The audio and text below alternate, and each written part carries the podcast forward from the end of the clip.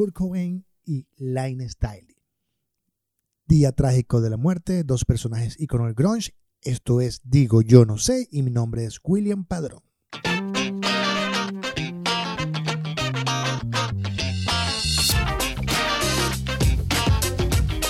Ok, primer día de la semana. Hoy es 5, no, hoy es 6, hoy es 6. 6 de abril. Esto es Digo Yo No Sé. Recuerden suscribirse al canal. Recuerden eh, suscribirse a Spotify, a Apple Podcast, donde quieran que estés, donde quieran que nos estén escuchando, evidentemente, y enviar sus respectivos mails a Digo Yo No Sé, podcast gmail. Comenzábamos hoy diciendo que este, ayer fue la, se conmemoró 26 años de la muerte de Kurt Cobain de Nirvana y 18 años de la muerte de Line Staley de Alice in Chains y Matt Season.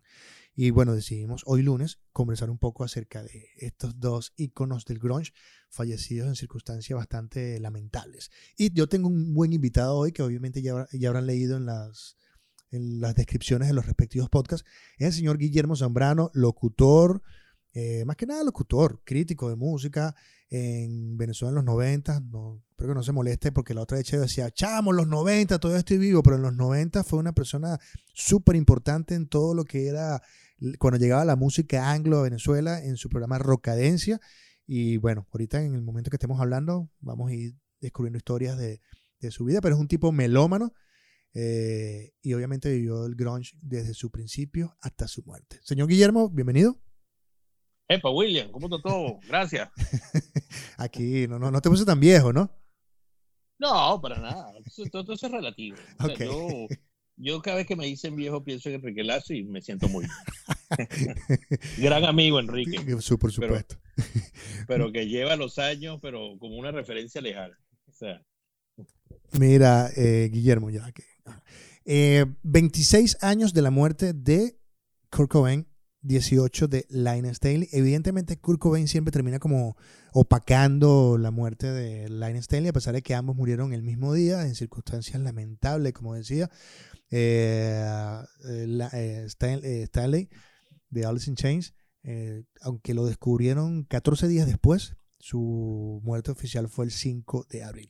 ¿Qué recuerdas tú de estos personajes? O, en, primera instancia, ¿qué tanto representa para ti estas muertes? Bueno, eh, son dos muertes distintas en dos tiempos distintos. ¿no?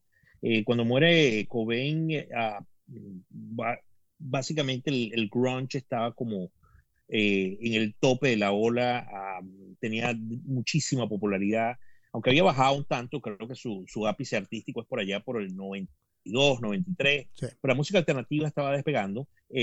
Cobain seguía siendo un tipo de muchísima importancia y referencialmente Cobain fue el tipo que, partió las aguas, el tipo que dijo, bueno, este es el camino y por aquí vamos a cruzar el, mar. Eh, la primera banda que realmente eh, voltea la tendencia de la industria hacia, la música alternativa o, hacia lo que se llamó el grunge fue Nirvana. Y de hecho, después de eso, eh, fue muy raro verlo, porque realmente lo que hubo fue un cambio completo en la percepción de, eh, de la gente y la industria cambió a partir de eso. Eso rara vez lo ves, lo ves, lo veías en movimientos como el disco music, el new wave, eh, y cuando aparece el grunge y nace la música alternativa, que eso después, bueno, se virtió hacia varias cosas adicionales, pero realmente la banda que revienta eso repentinamente es como si le hubiesen puesto una carga de dinamita a una, a, una represa, eh, fue Nirvana. Y obviamente el video Smell Like, like Teen Spirit, ¿no? Eh, yo en ese momento era el gerente de producto de DGC, eh, de la, disquera que era como una subsidiaria de Geffen.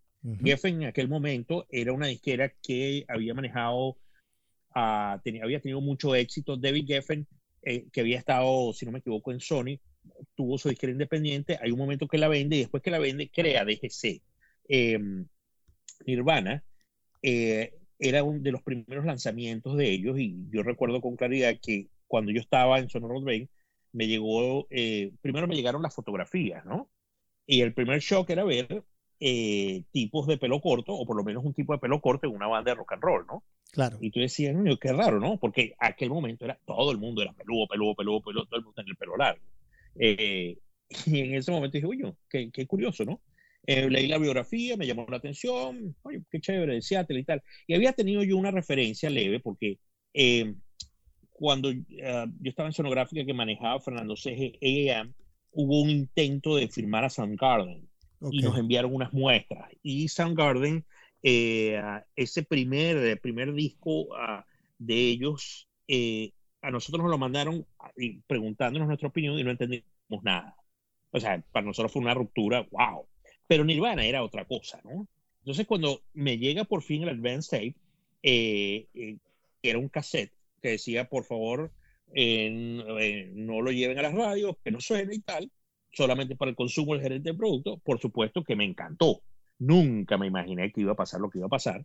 y agarramos ese cassette y yo se lo, le, le hice una copia a Fernando y Fernando enloqueció, ¿no? Lo pusimos en Rocadencia al aire en una versión que existía a nivel nacional. Y resulta que nosotros teníamos poniendo eh, Smell Like Teen Spirit como aproximadamente 40, 45 días antes del release oficial en los Estados Unidos, sin saberlo nosotros, ¿no? Claro. Por algún lado se me, se me pasó a mí el, la historia, pero sí recuerdo que cuando nosotros, eh, Fernando le dijo a, a, a, al operador de audio, mira, gra y graba esa canción que la vamos a poner, al día siguiente empezaron las llamadas de, eh, nosotros pusimos la canción y como que no la identificamos, ¿no? Eh, pusimos otra canción después y nunca dijimos qué era, y empezaron las llamadas, mira, que estaban preguntando una canción que en el circuito Quantum llamaron de Valencia, llamaron de Mérida, llamaron de Puerto La Cruz, nosotros, hmm, y Fernando me dice, te lo dije, eso va a funcionar, eso es un palo, y yo, ¿qué canción es esa y tal?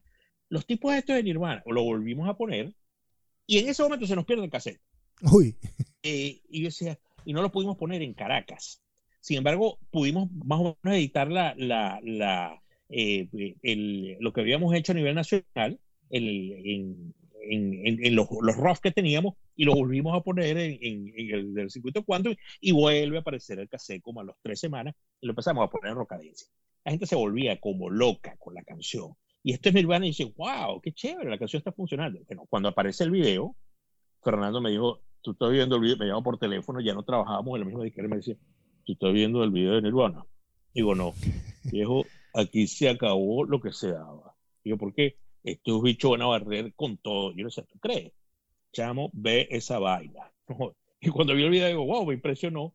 Pero Fernando sí la leyó muy bien desde temprano y me dijo, mira, esto va a ser un palazo. Lo cierto es que empezamos a colocarlo, eh, la gente se volvía como loca. Yo en esos momentos me voy de Rodben a formar una compañía independiente que se llamaba eh, creo no, eh, creo que fue, me fui a CNR, mi compañía disquera, donde terminó firmando a los caramelos de seguro sí, y otros artistas más. Eh, y en ese momento yo le dejé a, a, a, mi muy querida amiga, ya fallecida, Ivette Silva, wow, digo, mira, yo me voy, pero, eh, aquí están los lanzamientos eh, que tienes que programar los próximos tres meses. Me acuerdo que le dejé a Napoleon esto y me decía, háblame, háblame, Zambrano, ¿qué es esto? Le decía, mire, aquí está esto de Nirvana. Eh, yo no sé, pero aquí hay un lío armado con esta vaina, yo creo que lo tienes que lanzar. Bueno, imagínate tú, dos meses después Nirvana estaba convertido en la locura, todo el mundo persiguiendo, la gente descubriendo el grunge y la música alternativa, y eso llevó a unos niveles de, de, de uh, como uh, de atención a, a este tipo, eh, Kurt Cobain, que él no está, definitivamente no estaba preparado. No. Tenía una cantidad de issues personales y él, bueno, básicamente se... Eh, se planteó tener una vida de músico, de, de, de ser un ponqueto contestatario y no importarle nada, ¿no? Aunque su viuda, eh, eh, Courtney Love, eh, dijo hace no mucho que eso era mentira, que él realmente tenía planteado ser rockstar desde el día uno, pero bueno, tú sabes cómo, cómo se le cree a, a, a, a esta chica Courtney Love, mujer que admiro mucho y, y fanático de Hall que soy, pero nadie sabe. O sea, lo cierto es que, bueno, Nirvana viene, pum, a la palestra y resulta que, bueno, todo el mundo tiene que ver con Nirvana. Nirvana, Nirvana, aquella locura. Y cuando él, él se suicida, ya había pasado eh, un poquito antes un, un, accidente que la gente, eh, eh, él tuvo una, una, especie de sobredosis en Roma. Sí. Eh, y no estuvo muy claro. Hubo aparecieron unas fotos de, eh, de, uh, de Courtney Love saliendo, llevándolo a la clínica la gente no se sabía si era una sobredosis o que estaba enfermo, si se había intentado suicidar, si fue un accidente, no se sabía porque ya estaban empezando a pasar los accidentes de heroína. A todas estas hay que hacer una referencia. Seattle era uno de los principales eh, puertos hacia el Pacífico. Eh, es Seattle, Washington, ¿no? Y siempre lo ha sido.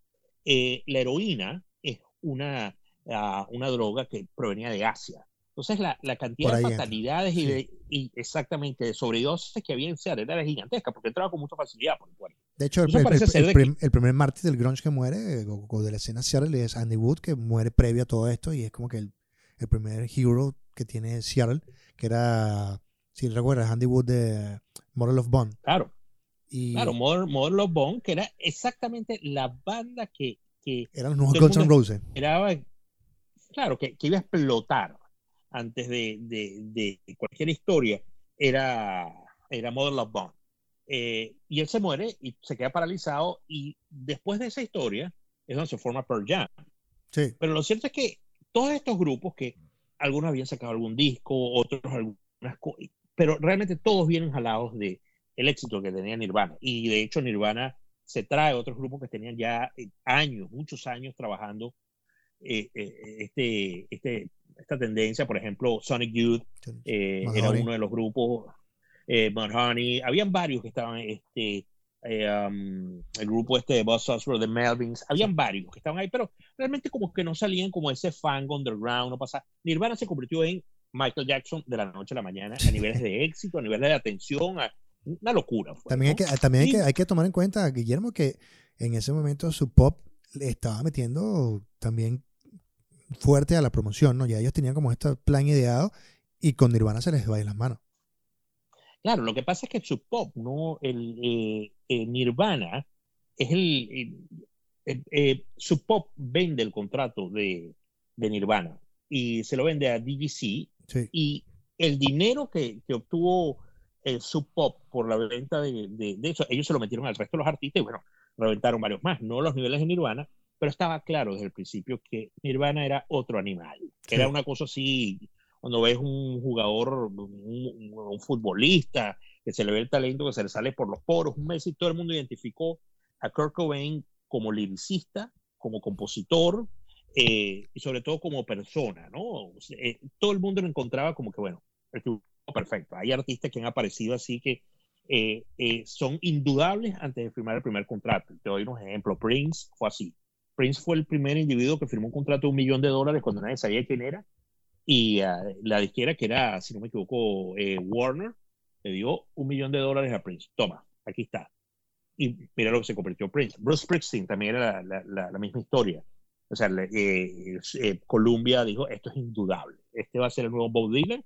Y también le dieron una millonada. Y o sea, la, la, fe era indudable. Bueno, en el caso de Cobain, hubo ese tipo de apuestas que son muy raras en, en la industria de la música, ¿no? Ahorita hicieron una con eh, Cuco, ¿conoces a Cuco? A Cuco. Este, este eh, chicano está en Los Ángeles y Interscope le metió bastante dinero y como que le dijo ahorita, encárgate de seguir siendo indie y nos vemos en el próximo disco. Y le dieron todo lo que pidió. Bueno, no conozco el caso específico de Cuco, pero eso, eso pasa con, eh, rara vez. O sea, la industria no es una eh, primero no tiene demasiada claridad y, no siempre hace esas apuestas de fe eh, que, indudables. Muchas veces los artistas tienen que, bueno, que pelear internamente, van poco a poco el segundo, tercer disco, consiguen productor y revientan. Pero hay artistas que, bueno, hay, otro caso eh, muy grato de escuchar que es a, la hija de Ravi Shankar, ¿cómo se llama? la que canta Know Why. Se ganó cinco Grammys. Eh, eh, ah. um, Nora Jones. Nora Jones.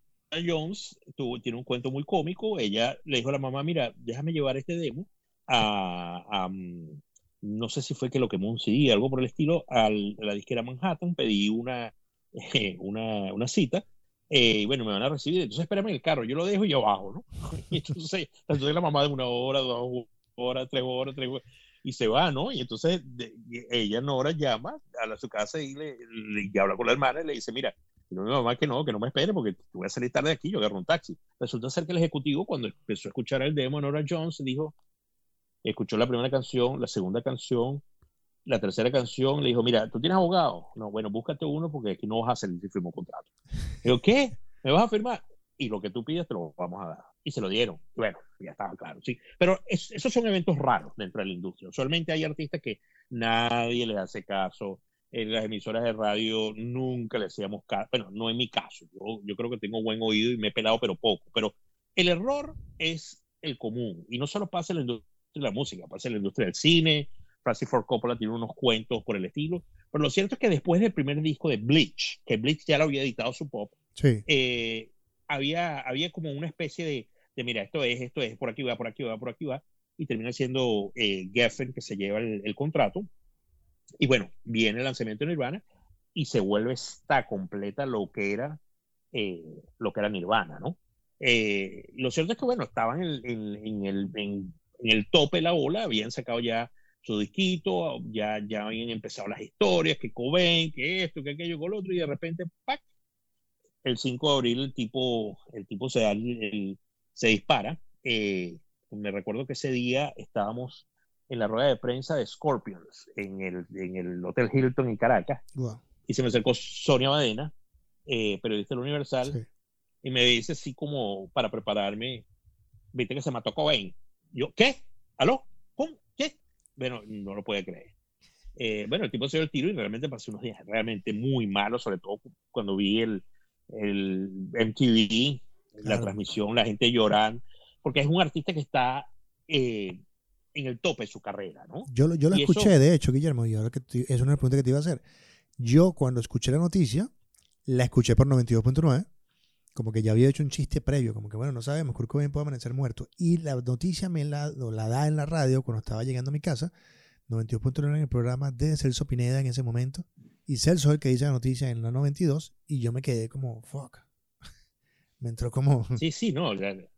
Fue una, fue una sorpresa. Yo, me, yo no sé si, si la prueba de prensa fue como las 11 de la mañana o algo por el estilo, pero Sonia me la tiró así. De hecho, eh, Klaus Payne, el cantante Scorpion, Ajá. hace referencia en la rueda de prensa de, de bueno, que, que, que, que, lamentable, porque había como una diatriba de que los, los metalosos de los 80 que bueno, que eran los dueños del negocio, otra tendencia que se impuso fue el heavy metal en los 80, eh, lo había desplazado toda esta historia del grunge. Sí. Entonces, tú decías, y, y, y, ahí el que echaba el mejor cuento es otro artista fallecido, Johnny Lane, eh, que también murió de una sobredosis. Johnny Lane, el cantante Warren, decía que bueno, que ellos eran los reyes del candomblé, a Sony era fiesta y tal, y había entrando a la oficina de su jefe un afiche gigante de, de Warren Cherry Pie con la portada del disco y un día va a reunirse con el presidente de la compañía y cuando llega pegó afiche de Alice in Chains.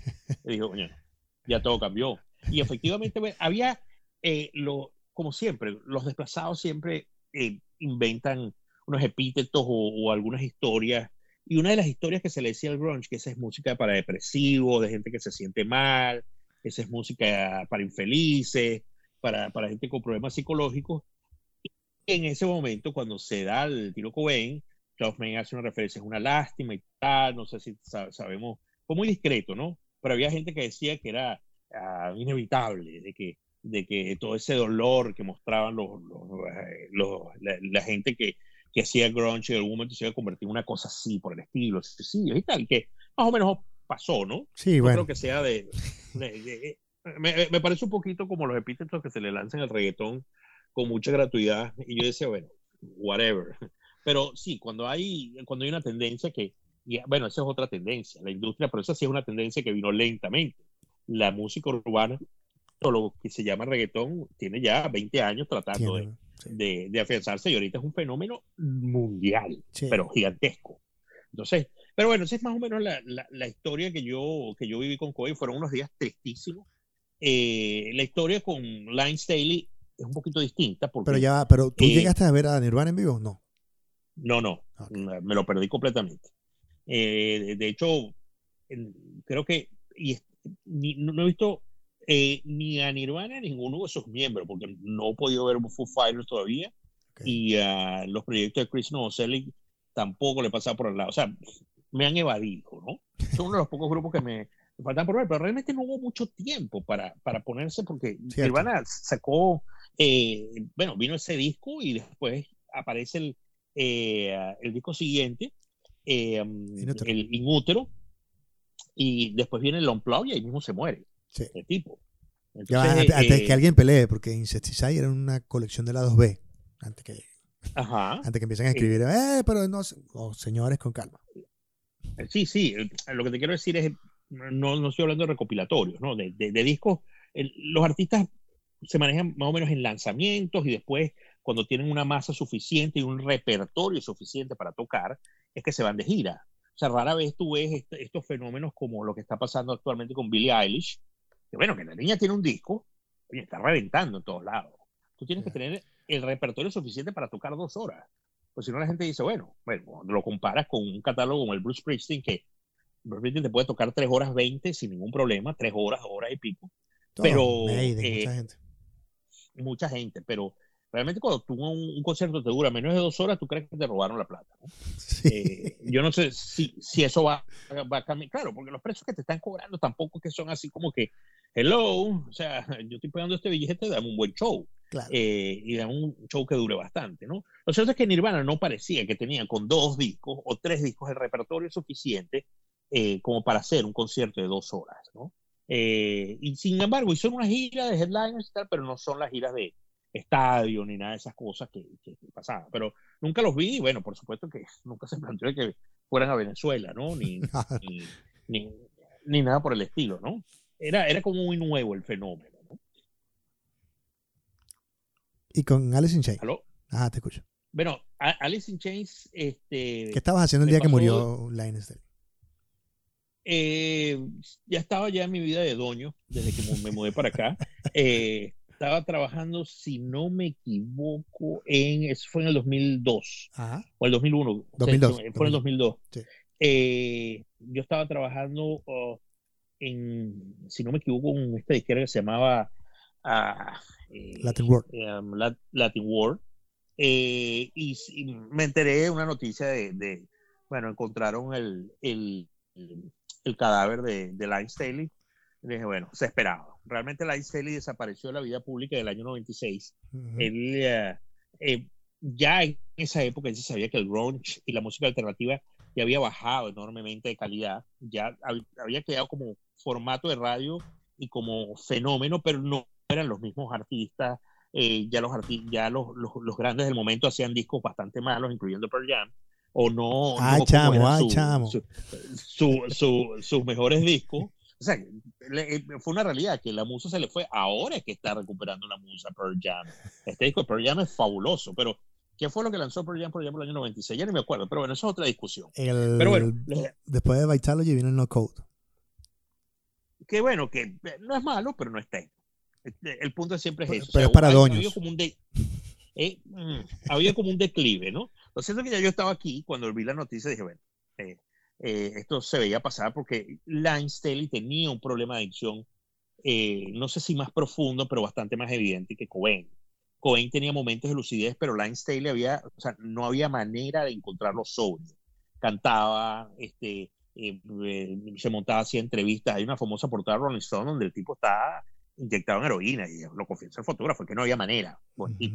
Y el tipo sale con los ojos así que tú dices, bueno, y ese es el problema con Lance Staley. Lance Staley después de, de, de, esa obra cumbre, que para mí es el mejor disco de los 90, Dirt, Eh, él sacan el, el trípode, sacan dos EP, viene el Unplug, y el Unplug es uno de sus últimos conciertos. Él, él, tocó hasta, hasta ese año, hasta el, hasta el 96, y, después nadie lo veía, nadie sabía que era, que era vida de él. Que por cierto, en ese disco Dirt está Mike Start, que también murió años después, probablemente 10 años después, o 8 años, 9 años después, que era su bajista, uno de los bajistas iniciales de Alice in Chains, muere como 8 años después. O sea, ese grupo como tal tenía esa, esa, ese, humo negro de heroína ahí montado.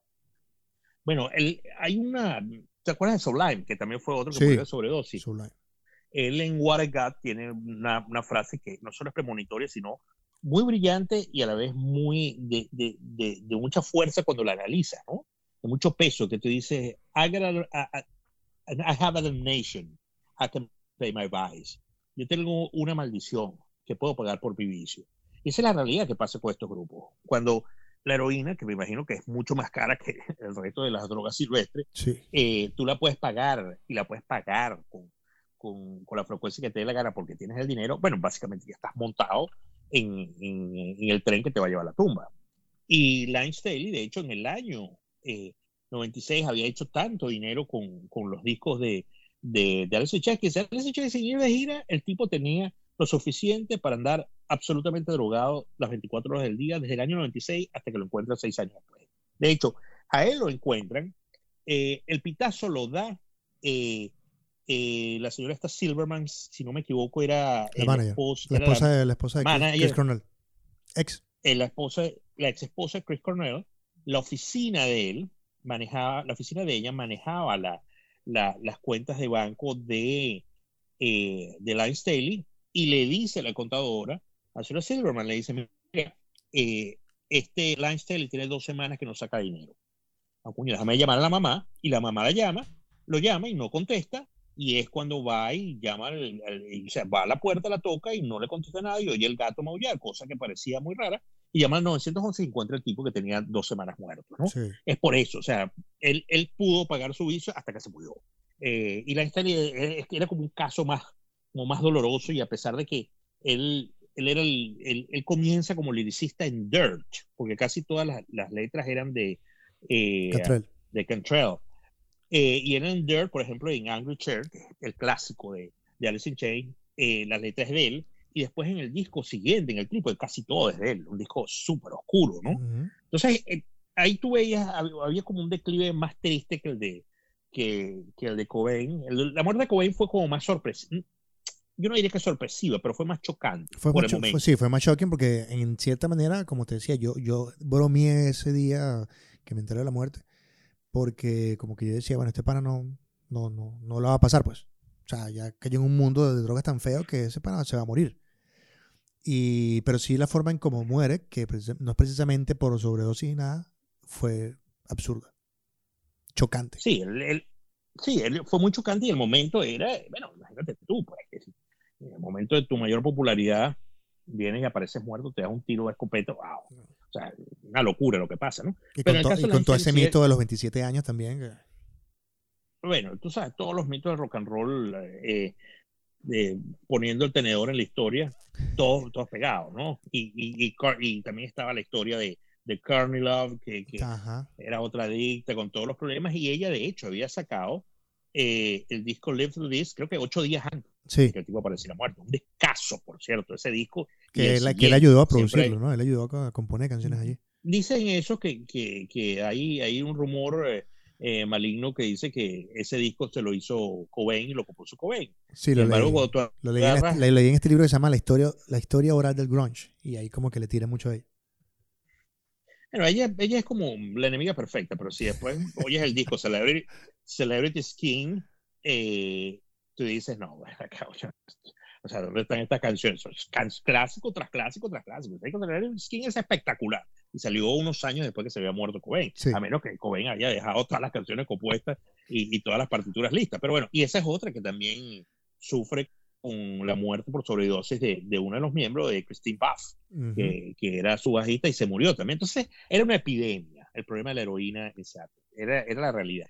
Y todos estos músicos quedaron enganchados eh, hay algunos, yo cuando vi el, caso de Lance le decía, mira, un artista tan admirable, con millones de seguidores alrededor del mundo, que se muera de una manera tan triste, donde haya dos semanas que nadie le toque la puerta y decirle, epa, vamos a echarnos unos palos, compadre. Ni nada. El tipo se murió en el completo olvido. Y Alice in Chains, bueno, está bien, no estaba en el momento de mayor moda, eh, ya la, historia del grunge había como que eh, bajado enormemente, pero, o sea, por amor de Dios, tienen que tener algún amigo, ¿no? Entonces, y no, y lo encontraron así. Fue realmente, lo de Lance fue realmente triste. Sin embargo, el caso de Alice in Chains, yo celebro que hayan encontrado este, este nuevo cantante que suena muy parecido a él. Suena brutal. Yo, yo lo vi hace dos años acá, en Chile, y fui con cero expectativas porque sentía como que había un fantasma allí de Line Stanley que no iba a superar y tal la cosa. Y el tipo se montó con todo el respeto que tiene William Duval al, al, al imaginario de Line Stanley se monta, hace su trabajo y lo hace perfecto. Me sentí como... Muy bien. Cerraba los ojos y genial. O sea, me, pateó las, las, pelotas. Ya, lo vi ya lo vi, yo lo vi dos veces ya con, eh, con Duval y realmente me ha impresionado porque la banda además suena muy bien y el tipo vibra muy bien. Él no, no viene a inventar. un poquito el, fenómeno que yo decía cuando eh, vino Queen en verano pasado con Aaron Lambert, muy respetuoso Freddie Mercury. Yo fui, yo vi a Queen con Freddie Mercury. Eh, obviamente no es lo mismo en Caracas. Nosotros los vi en primera fila. Eh, no porque compré el ticket en primera fila, sino que fui uno de los degenerados que salió corriendo cuando abrió la puerta a agarrar la famosa banda eh, baranda naranjada que casi me fractura las costillas porque la gente estaba empujando mucho. De hecho, el video que está, que, que, está en YouTube de Caracas aparezco yo. Eh, hay una toma de, de, cuando viene el solo de guitarra de, de, uh, de Brian May, donde yo aparezco. Yo tenía 16 años. Y lo vi ahora con Aaron Lambert muy bien Queen, obviamente, ya los años se ven, se le pega, aunque Brian May sigue tocando muy bien, eh, pero eh, Taylor hay veces que toca con un baterista al lado, ¿no? Pero muy digno, muy respetuoso, y Duval es muy respetuoso. Y la banda de verdad que suena, uf, yo lo vi el, en Atlanta en el 2015 y en el 2019 los vi acá en, en el Seminole, ¿no? Entonces, bueno, eh, yo celebro eso que Alice in Chains esté sacando discos y discos bastante decentes, obviamente no, no llega a ver, pero son discos respetables que tú dices, bueno, déjame irlo a escucharlo y, y voy a su concierto, ¿no? Ahora que no se compran discos, ¿no? Que ahora eh, se, se, paga por actividad, pero yo sigo comprando mis discos. Yo, los, mis bandas favoritas, yo les compro sus CD. Y espero que eso siga pasando, ¿no? Eh, intentamos. y este, este eh, ¿cómo? Eh, no, y, y, con este fenómeno que ahora se venden más viniles que CDs. ¿Tú estás en esa onda? está peligrando. No, porque tengo todavía mis, eh, mis, mis, viniles viejos. Ah, Resulta que yo pasé a ser un doño y ya mi hija tiene 18 años, la menor, la mayor tiene 32 eh, años, y resulta ser que, bueno, el viejo eh, papá de mi amiga, decían los amigos. Y resulta que cuando ven la colección de viniles, yo digo, ¡wow! qué tipo tan cool. Sí. Y es básicamente como para decirle, mira, yo fui cool antes de que tu papá y tu mamá se conocieran. Porque ahora es muy cool tener discos de vinilo. Cosa que es una locura lo de los vinilos. Sí, lo que pasa es que tú te los llevaste, ¿no? Lograste llevártelos. Sí, sí, sí. Yo me, yo, me he divorciado eh, dos, voy para la tercera vez y lo único que me llevo siempre son mis discos. Todo lo demás quédate. mis discos vienen conmigo. ¿No te pasa como, como John Cusack en, en High Fidelity con lo, lo, para, esta mujer que quieren de los discos. Mm, por cierto, tú, eh, si tienes acceso a Hulu, no, ya, ya de ver la, la, vi completa. ¿Viste la, espectacular. Tremenda serie. Espectacular. Y además que la curación musical es sí. un espectáculo. Algo que adolecen casi todas las series en Latinoamérica. El, el, el, problema de curación musical es gravísimo. Si tú ves series como eh, Escobar, el patrón del mal, y cada vez que sacan ese bolero, el mismo narco teniendo Santolaya y todo, Santolaya las acierta y las pela con la misma frecuencia y comete unos errores que dice oh my God. No, no, no, no he visto esa serie. Eh, ¿No has visto Narco? No puede ser. No, no la he visto. No, no, no, tienes que verla. la, serie es excelente. No, no me, no, me, no, me, no me lleves para allá, por favor. Pero sí vi High Fidelity, porque bueno, siempre he sido fan de Nick Harvey, el, el ¿cómo se llama? El escritor del libro. Y en su momento, obviamente, que este año cumple 20 años la película de High Fidelity con Jung Sack, este, tenía que verlo. Y la, la serie es genial. Además, cómo, cómo intercambian los papeles, cómo pasa esta, esta gorda de, color o esta mujer rellena de color, antes que la gente se moleste, a interpretar más o menos el, la misma esquizofrenia que tiene Jack Black en la película.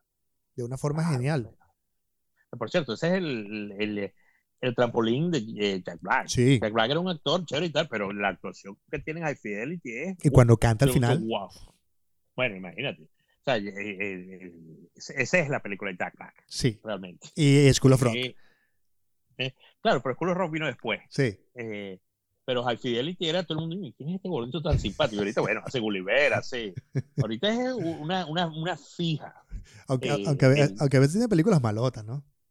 No, no, no importa que las haga, pero lo cierto es que pareciera que como que eh, un actor que nadie le hacía mucho caso y tal, pum, llegó con, con una película de bajo presupuesto y ¡ping! El tipo, el tipo de agarró, que por cierto, tengo una revelación para mí, Zoe Kravitz, que es a... Eh, es la, eh, ¿viste? la, hija de Lenny Kravitz, que en la película original su mamá aparece en la película. claro. El, Lisa Bonet. El, Lisa Bonet, que por cierto, una de las negras más hermosas que yo he visto en mi vida, eh, una afroamericana, eh, cuando ella hizo, ella hizo una película con eh, Pacino que se llamaba Devil's Advocate, y hay una escena donde ella está poseída, sangrando desnuda en una cama. La escena fortísima, ¿no? Eh, y, Lisa Bonet se casa con Lenny Kravitz, y Lenny Kravitz es una de esas cosas raras que salen en la industria cuando aparece con su primer disco, Let Love Rule, y en el segundo disco, eh, Mama Said, hay una canción que, no sé si el segundo o el tercero, es que le dedico una canción a Zoe.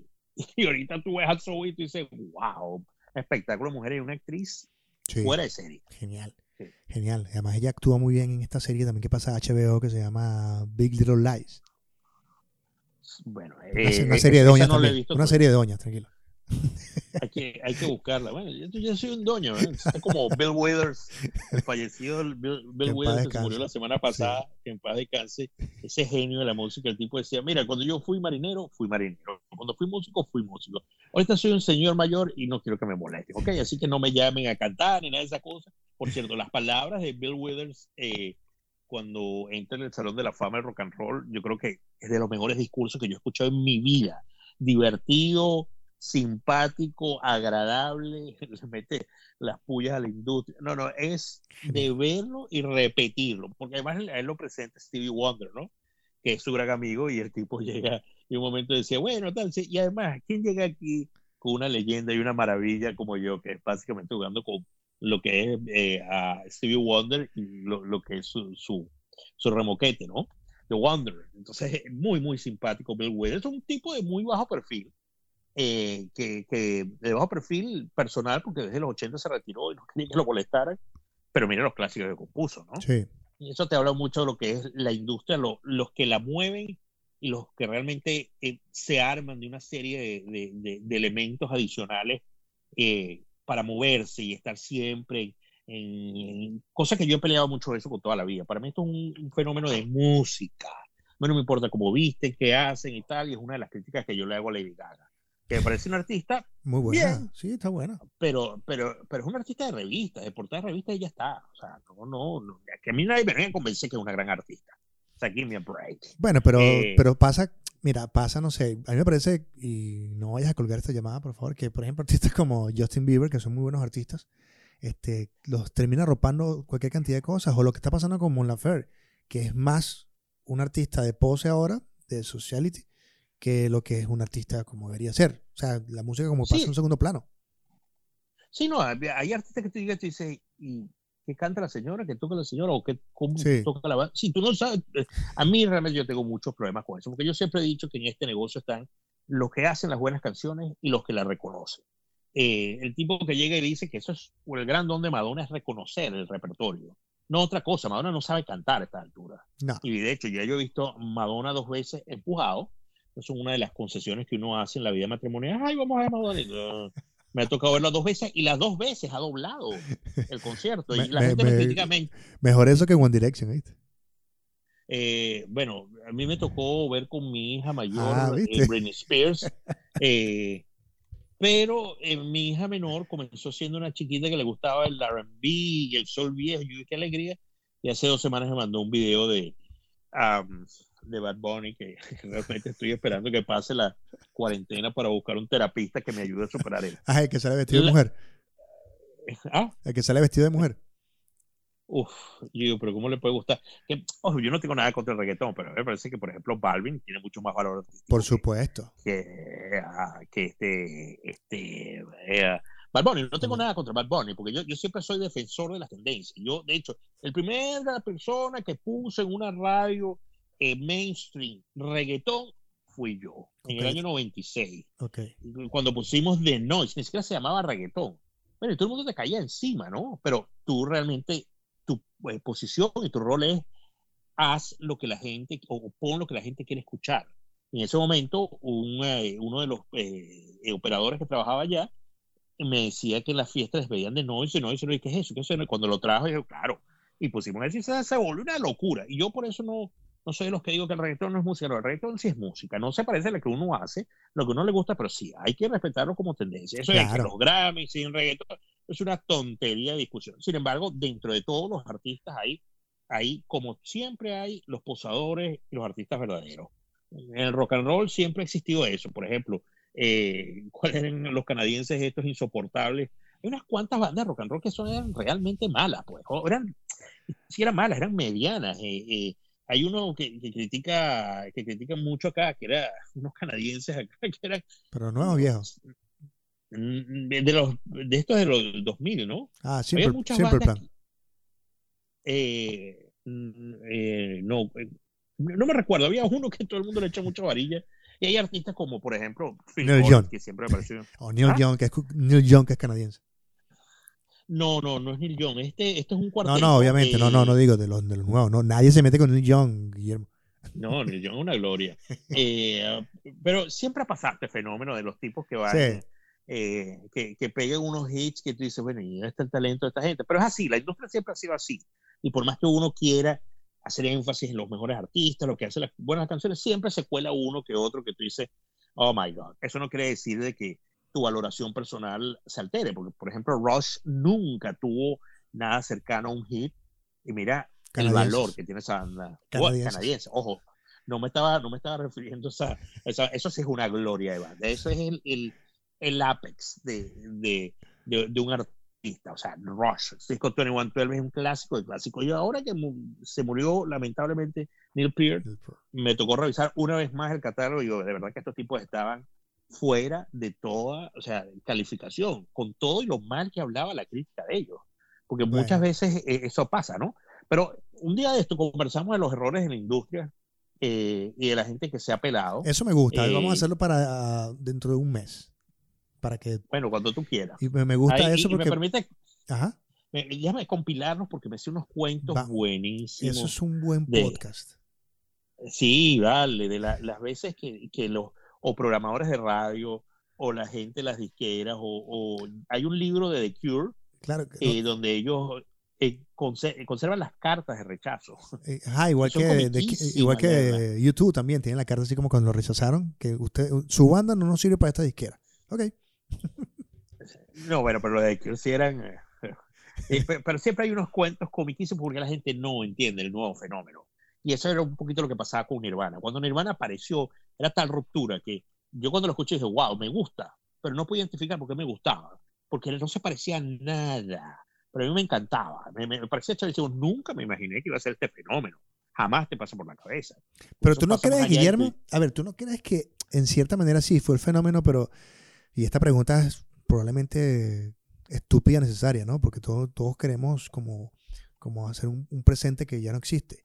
Si estuviese vivo Nirvana, ¿tú crees que tendría el éxito que tiene o no vería si un Kurt Cobain un borracho tocando Las Vegas o una cosa así? Ah, es, difícil de predecir, ¿no? Eh, él, ah, si bien eh, eh, todo esto, este movimiento grunge punk eh, partía de, de, eh, como de otra base conceptual, no era, por ejemplo, el movimiento metal de los 80, había mucho énfasis en el virtuosismo, de gente que supiera tocar guitarra. Eso lo cambió mucho el grunge. El grunge es totalmente expresivo. Eh, y tú realmente tú no sabes cómo va a envejecer esa, esa, esa expresividad, ¿no? Eh, el virtuosismo siempre va a ser virtuosismo. Algo que está bien tocado, bien compuesto y bien cantado, siempre va a capturar ciertos oídos, bien o mal. Pero las expresiones emotivas, tú no sabes cómo van a funcionar. Yo creo que también depende mucho de lo que es, cómo envejece eh, los fanáticos de ellos en ese momento. Eh, todo el fenómeno que estaba pasando ahorita antes de la cuarentena es un fenómeno absolutamente nostálgico. Los que llenaban los sitios eran puras bandas de un poco de viejos, sí, señor. que están desde los 70 y los 80 haciendo discos y bueno, eh, son fenómenos, hay algunos que, que, que, empiezas a verlos mezclados. Como no, y punto de aparte, y viejos que hicieron discos que ya no hacen discos, que pueden tener por lo menos 15, 16, 20 años sin sacar discos y llenan estadios. Y llenan estadios. Hay algunos que, otros casos excepcionales donde han hecho unos discos, por ejemplo, el disco de regreso de Charlie García es una joya. Esa máquina de ser feliz es ¡uh! una maravilla, canción. Sí. lo mismo que el disco de, Jesus and Mary Chain. Fabuloso. Buen disco, sí, buen disco. El, año pasado salió. Pero usualmente cuando te pasa la musa, te abandona, te abandonó. Raro es este fenómeno nuevo, que por cierto hay que notar a Pearl Jam también, que este último disco es muy bueno. Eh, que, que Pearl Jam nunca realmente ha dejado la musa, lo que nunca eh, alcanzó es fuese ese punto, punto eh, tope de la montaña como el tech, ¿no? Casi ninguno lo alcanza, pero eh, por ejemplo, hay artistas que sacan discos tan malos que tú dices, oh my God, ¿por qué hay que hacer esto, no? O sea, ¿hasta cuándo? Pero bueno, hay otros que lo recuperan, por ejemplo, Judas Priest venía sacando unos discos horribles y este último disco es muy bueno. Pero lo cierto es que la gente que está metiendo en el estadio es esta, y no se sabe si es que se volvieron a poner de moda o sus fanáticos tienen ya dinero para pagarlo. Lo que sí ves creo que es la segunda opción. creo que la segunda opción, que ya tú ves los patrocinantes son whisky en los conciertos. Bueno, pero, pero hay grupos, eso, eso te lo creo en grupos como Alex in Chase y estas cosas, pero eh, hay grupos como por ejemplo eh, ACC y Metallica, donde es mucho niño metido. O sea, de hecho yo vi el, eh, la, la, penúltima gira, la de Rock and Roll Train de ACC, y al lado estaba sentada una niña de 16 años y una de 15. Bueno, pero es, por, es, por, es, por, el, yo creo que el groove que tienen las canciones. Mi hijo, mi hijo tiene un playlist en su canal de YouTube, porque hay que darle un canal de YouTube aparte para que el algoritmo no me ponga de repente, ¿cómo se llama? Estoy viendo Pearl Jam y de repente sale, no sé, eh, Blim. El Little Shark. Sí, exacto. Entonces tuve que abrir un canal así aparte para que él viera su cosa y él me pide un, un, ¿cómo se llama? Un playlist especial de Metallica, porque es lo que escucha. Lo pide él. Imagínate. Porque la gente podría, decir la gente, es que tú le metes a tu hijo Pearl Jam. Intento, pero le gusta es Metallica. Bueno, eh, claro, entre otras cosas, eh, no solo el groove, sino hay un, fenómeno al principio del 2000 que es eh, el juego de video este Rockstar, eh, Guitar Hero. Eso trajo toda una nueva generación al rock clásico, cosa que me sorprendió mucho. Y en Metallica, bueno, esta última gira fue espectacular, una cantidad de gente inimaginable. Pero realmente los que siguen metiendo gente son, por ejemplo, YouTube. Pero esa gira de, del Joshua fue una locura. Qué cantidad de gente metiendo. Y metal, bueno, Roger Waters cada vez que se monta, repleto en todas las esquinas, ¿no? Igual, igual pienso que, igual, igual, pienso que tiene que ver también con la constancia, porque viendo a Pearl Jam acá en Lollapalooza, eh, son estas bandas, por ejemplo, Pearl Jam es una de esas bandas que eh, en Lollapalooza, cuando se montan a tocar, nadie puede tocar. Entonces, porque ellos cierran, ¿no? Entonces existe esta, esta zona como electrónica, donde le apagan la electrónica a los muchachos y tienen que salir. Y yo percibía a los chamos viendo la banda así como que, wow, wow, creo que fuertes son. Entonces, y muy cercanos, porque tenía amigos que fueron y me dijeron, mira, a mi hijo le gustó Pearl Jam, fíjate tú. Yo creo que es la constancia y mantenerse allí, porque al final de cuentas es música tan orgánica que los chamos siempre van a querer como que mover la cabeza y, y sienten como que yo no he escuchado esto. Es como cuando tú le pones a un niño de, a un chamo de 15 años un disco de Black Sabbath o de Led Zeppelin, van a decir, me suena diferente. Y lo captan y empiezan a mover la cabeza. Claro, pero eh, al final yo creo que es un tema de canciones, que tiene las canciones siempre a meter gente. Y esto te lo digo porque yo vivo, eh, cada año voy al, al Australian Pink Floyd y cada año llena. Y, tocan espectacular, por cierto. O sea, fenómeno. Y hay el Australian Pink Floyd, el British Pink Floyd, hay como siete versiones. Y esto todos los días se está convirtiendo ya en. ya los músicos van a dejar de tocar. Ya van a empezar a. O sea, estamos a, a uno o dos pasos de ver bandas en holograma. De hecho, ya lo, lo sí, ya lo hay. ya hubo la, gira de, de, ah, de Ronnie James Dio eh, del año pasado, era la banda tocando y un holograma de él Bueno, que lo hacía, que lo, hacía, Gorilas. Bueno, eh, no, no, sabía el caso de Gorilas, pero el caso de Pink Floyd es otra banda, ni siquiera ninguno de los músicos. Claro. Y lleno, tras lleno, tras lleno, tras lleno, tras lleno. Y ni siquiera se parece a lo que son los conciertos de Pink Floyd, que son de gigante formato. Los, los conciertos de Roger Waters, a pesar de que me cae muy mal él, son espectaculares. este, sí, sí, Roger Waters es, oh my God. Eh, pero bueno, lo, lo, cierto es que si, si, si la gente baila Michael Jackson y es un pederasta, este, también tiene derecho a que te guste eh, la música de este comunista abyecto que es eh, Roger Waters. Hay que, separar, hay que separar un poco la persona de la música, ¿no? Sí, no, completamente, porque si no, imagínate, no pudiéramos, como decía Bill Withers en su, en su locución de la, del, del, Salón de la Fama, dice, oye, esta debe ser la reunión más grande de alcohólicos anónimos en el mundo occidental. Exacto. o sea, tú no puedes hacer juicios morales con los artistas, porque si no, realmente vas a disfrutar de casi nada. casi nada. Eh, Mira, Guillermo, bueno. y, y, esta, esta cosa de post... Em, influencias, para ti, ¿dónde percibes más la influencia de, Kurt Cobain o Linus Staley en la música actual? ¿O lo que vino después? Eh, si supieras que yo ahorita el metal que estoy viendo es bastante simplón y efectista, no, no, no siento que, siento que el género está como medio estancado, siguen siendo las viejas bandas las que siguen haciendo eh, lo mismo, las que siguen revolviendo las aguas, pero las últimas eh, tendencias con bandas como Hatebreed y ese tipo de cosas, me parece que son un hierro caliente un poquito monótono, ¿no? Que yo no tengo nada contra este, Deathmatch ni nada de esas cosas, el problema es que todo es igualito. Ese es mi, mi gran problema. Eh, no, no veo un gran abanico, ¿no? En la música alternativa, bueno, la música alternativa ya es totalmente mainstream, aunque no tiene la popularidad de, de, por ejemplo, un formato como el country, como el pop, pero aquí hay emisoras alternativas en todas las ciudades.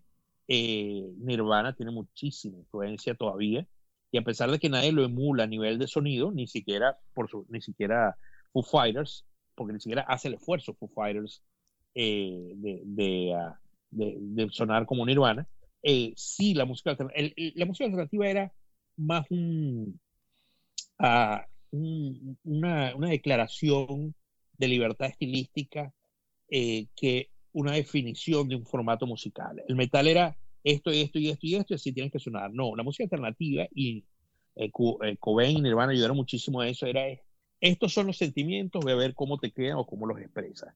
Eso era básicamente en dos platos lo que era. Por eso es que es tan diverso. Por eso encuentras cosas como eh, 1975, totalmente distinto a, a, a, un tipo como Van Joy o, o cosas como eh, eh, este, los alemanes estos. Eh, hay unos alemanes que son, son muy, muy distintas. O sea, es muy variado el abanico de la música alternativa. La música metal la veo un poquito estancada. Y las grandes cosas las sigo viendo de bandas muy viejas. Por ejemplo, el último disco de Rammstein. Wow, Rammstein parece que viene de gira acá. Okay. Y, wow, Rammstein hay que irlo a ver. Y o el si último es, disco de Ozzy, que está buenísimo. El disco, el último disco de Ozzy está buenísimo, está. pero la historia de ese disco también es simpaticísima. De que el, el Andrew Watt, que, era, que es el productor de Post Malone, Ajá. Ozzy, Ozzy estaba totalmente eh, a la deriva y Post Malone eh, graba, saca la, lleva una canción número uno y, y trae a Ozzy como sí. cantante. Y Ozzy le gustó tanto el proceso que le dice al, al, al productor, le dice, eh, ¿por qué no me haces un disco? Dice, ¿qué? ¿Quieres que tenga un disco? Ok, espera mi llamada. Y en cuatro días grabó un, un disco, Andrew Watt, wow. eh, el baterista de Chad Smith no, y, y Duff McKagan. Esa es la banda de, de, de Ozzy Osbourne. Ellos grabaron el disco, ni le consultaron un repertorio, nada. Mira, aquí está el disco, ¡pum! Y, y Andrew Watt ha hecho un cuento simpaticísimo que es, llama a Chad Smith y dice, mira, eh, Ozzy Osbourne quieren que le hagan un disco. ¿Cuándo? Dime, ¿dónde? Pero déjame contarte, dime, ¿dónde? ¿Cuándo? Ya me estoy empacando, ya, ya, ya te, te, te, dio un poquito de risa porque no tenía ni siquiera el estudio eh, buqueado. Y llama después a Dolph McCagan, mira Dolph, tú sabes que Ozzy quiere que le hagamos un... ¿Dónde? ¿Cuándo? Dime. Claro. Y dice, dice, vamos a hacer las canciones. Los tipos hicieron las canciones en cuatro días. El disco lo hicieron, lo grabaron, pero y mira ese caso que le, que le tiraron. Y entonces eh, ahí te das cuenta que ya la colaboración va por otro lado. Ya a, a Ozzy la música no es que se le fue, o sea, la música le reencarnó y se le volvió ahí como tres veces más. Sí. Y este disco lo pone de una vigencia tremenda. Lamentablemente la gira está en, en, en veremos por, por esta Claro. historia de la cuarentena y el coronavirus y tal, pero lo cierto es que revivió Ozzy. Eh, eh, y gracias a Dios que revivió, porque ese sí es el hombre que ha pasado por, bueno, las mil y una reencarnaciones eh, de, de, Black Sabbath, su carrera como solista. Que tengo que, que, tengo, que, tengo que decir que en el año 2000, creo, 2000, 2001, sin proponérnoslos, y por alguna razón, creo, creo que fue por disquera, coincidimos en los asientos del Ozzy Osbourne, tú y yo, de, perdón, de Black Sabbath en, el, en los Fest. Bueno, que además te, y lo íbamos a entrevistar, ¿te acuerdas? Sí. A, a, tú estabas en la cola para entrevistarlo y el tipo canceló todas las entrevistas Sí. faltando como tres. Sí. O sea, estábamos en una fila y pasaban unos periodistas y le hacían tres preguntas pendejas, venga los otros periodistas, papá. Y Ozzy dijo, no, no quiero más. Oye, nos quedamos en esa cola como unos pendejos. Que esa Pero gira, vamos a hablar. que ese- esa reunión no fue tan buena como la última gira. La última gira no la vi. El- la última gira no la vi porque hice huelga. O la penúltima. Yo quería... No, antes de la última. No, la, de la, de, la del la- disco la- 13. la última es cuando cambian al, al, al- al baterista. Claro. eh, y para mí, tan importante en Black Sabbath como Ozzy Osbourne es Bill Ward. Pues, eh, Bill Ward, uno de, uno de los bateristas más expresivos de, de, la movida metálica de todos los tiempos. O sea, Bill Ward hace unas cosas y de hecho sus discos como solistas son brillantísimos. Pero este era solo uno, ¿viste? O sea, la, la, copia fiel de Bill. Eh, muy probable, pero I don't know. Yo dije, no, ¿sabes qué? Ya había visto Black Sabbath como cuatro veces ya, ¿no? Yo cuando vi el regreso del año 98 lloré durante 15 minutos. no lo puedo contener. mi banda toda la vida reuniéndose, imagínate tú, tocando Warpix. ¿Are you kidding me? Entonces, eh, pero bueno, lo, mira lo, lo, lo, que está pasando. Todos estos nuevos compositores, que por cierto, Andrew Watt produce Post Malone, o sea, no, no es que es el productor de Hybrid, esas cosas. No, no, no, no, es un productor de, de música mainstream, de, hip hop, de, de, cualquier cosa. Y miren el disco que le hizo a, a Ozzy. Entonces, yo creo que por ahí van a pasar las cosas y eh, eh, los artistas van a entender de que necesitas un, productores y compositores que estén están al día y ellos cabalgar eso hasta que, bueno, hasta que no puedan más. Y Ozzy pareciera que no puede más, porque la última vez que lo vi, yo dije, wow, ya Ozzy está listo. Sí, sí, ya está. Mal de bosque. Ya. Que, que, él siempre cantó muy bien, pero en la última gira lo vi y dije, wow, ya se le fue a Ozzy todo lo que le daba, ¿no? Ya es un karaoke, bueno, ya te se canten por mí, eh, ya. Bueno, yo de hecho en esa gira, en una de esas giras de Black Sabbath, que andaba en primera fila, no fue esa gira que estuve contigo, el tipo cantaba en un teleprompter las canciones, las letras, no, se recordaba, ¿no? pero bueno, así es la industria. ¿Qué quieres que te diga? Mira, Guillermo, agradecido que hayas participado. Te voy a invitar para la otra que, me parece interesante hacer eh, estas curiosidades y, y, rebotadas de la industria. Este, esto es un podcast que estamos haciendo lunes, miércoles y viernes. Eh, habla de todo un poco, se llama Digo Yo No Sé, lo que están escuchando. Teníamos así allí a Guillermo Zambrano, locutor y empresario, disquero, de todo un poco, de todo un poco que sea joder la paciencia. Lo pueden seguir en sus redes sociales, metiéndose con, Trump a diario, con Trump. Este, y gracias por participar, my friend. Bueno, muchísimas gracias por la invitación y bueno, nos vemos dentro de un mes para, para que hablemos eso de los grandes pelones de la industria. Okay. Recuerden suscribirse, darle a la campanita. Mi nombre es William Padrón. Bye, bye.